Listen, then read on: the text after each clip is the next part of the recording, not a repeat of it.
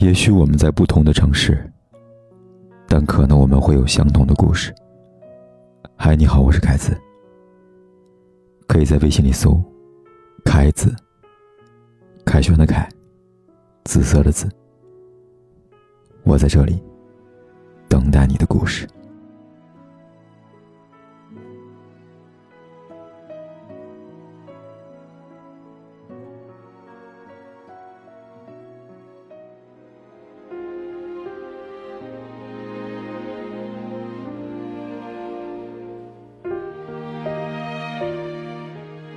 有没有试过自编自导自演一场戏？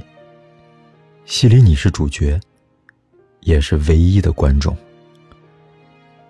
比如想他的时候，你忍不住给他发了条微信，开始想象对方收到消息的表情，是欣喜，或是无奈。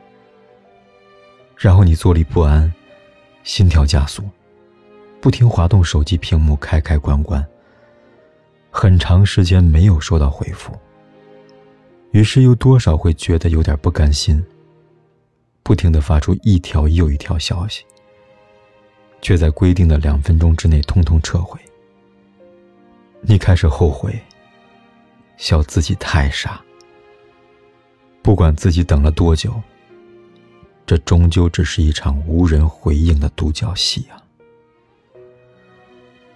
我想很多人都遇到过这个问题吧。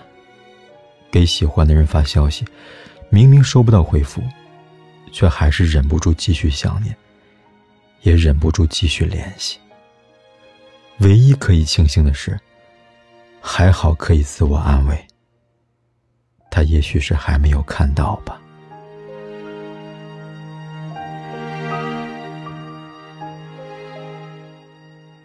记得在我们还用邮件来通讯的那个年代里，很多人喜欢用一个功能——已读回执。是对方发邮件给我的时候，会弹出一个窗口问我是否发送已读回执。我通常都会点否，因为我不喜欢这个功能。如果我想给你回复，那这个功能便是形同虚设了。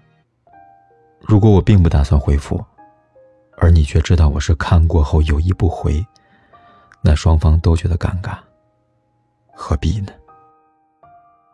我相信，哪怕微信里有五千个好友的人，每天即便有无数个未读消息，都不会忽略那个在心里觉得重要的人吧。我们都知道，交换信息是彼此产生连接的唯一方式。如果其中一方终止了反馈，事实上。就已经相当于宣布了双方关系的终结。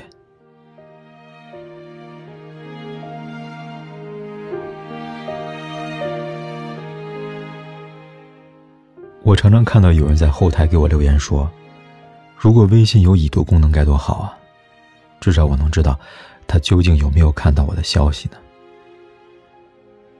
听完之后，我觉得莫名的心疼。或许。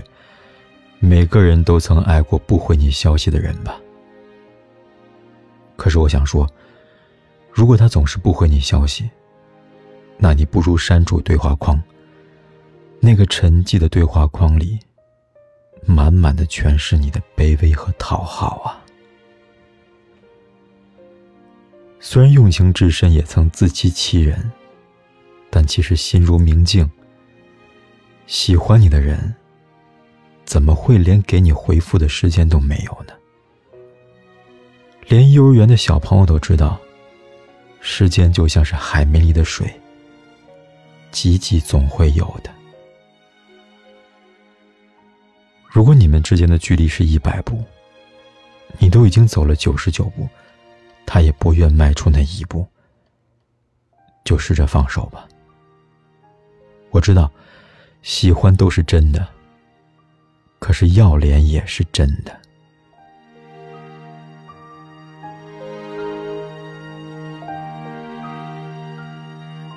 我想起了电视剧《我的前半生》里，唐晶最后对贺涵说的话，是那样的潇洒的与他告别。他说：“这十年，我一直学着怎么离开你。希望从此以后，算是学会了。”原谅我，说不出祝福的话。你永远都不会知道，你错过了一个多么爱你的人。再见了。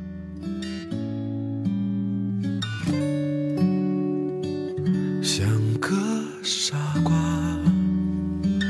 总是一个人说话，而夜，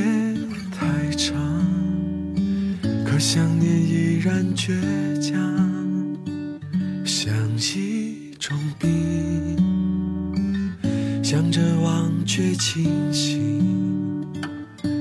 应该怎样让时间不再漫长？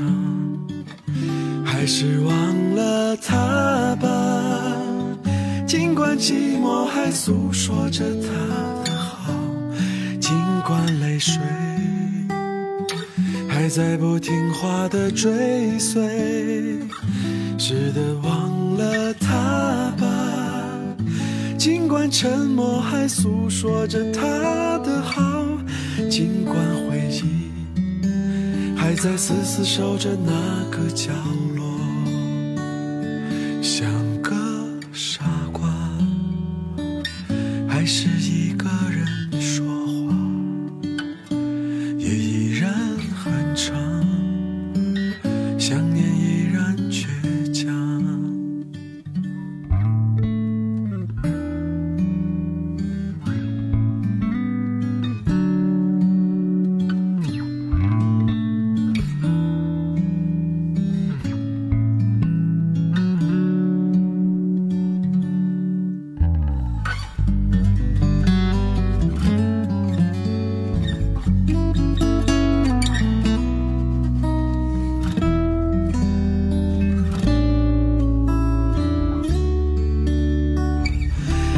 是忘了他吧。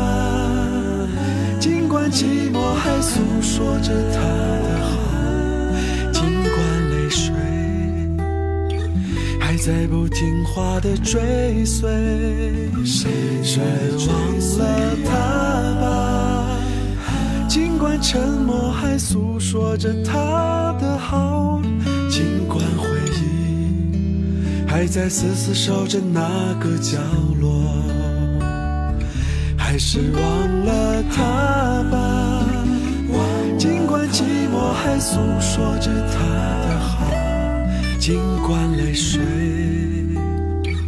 还在不听话的追随，谁忘了他吧？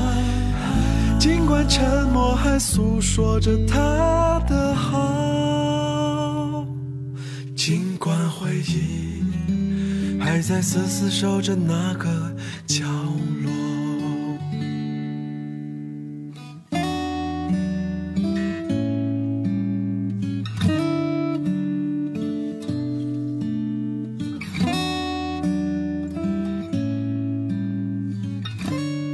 不管天有多黑，夜有多晚我都在这里等着跟你说一声晚安。说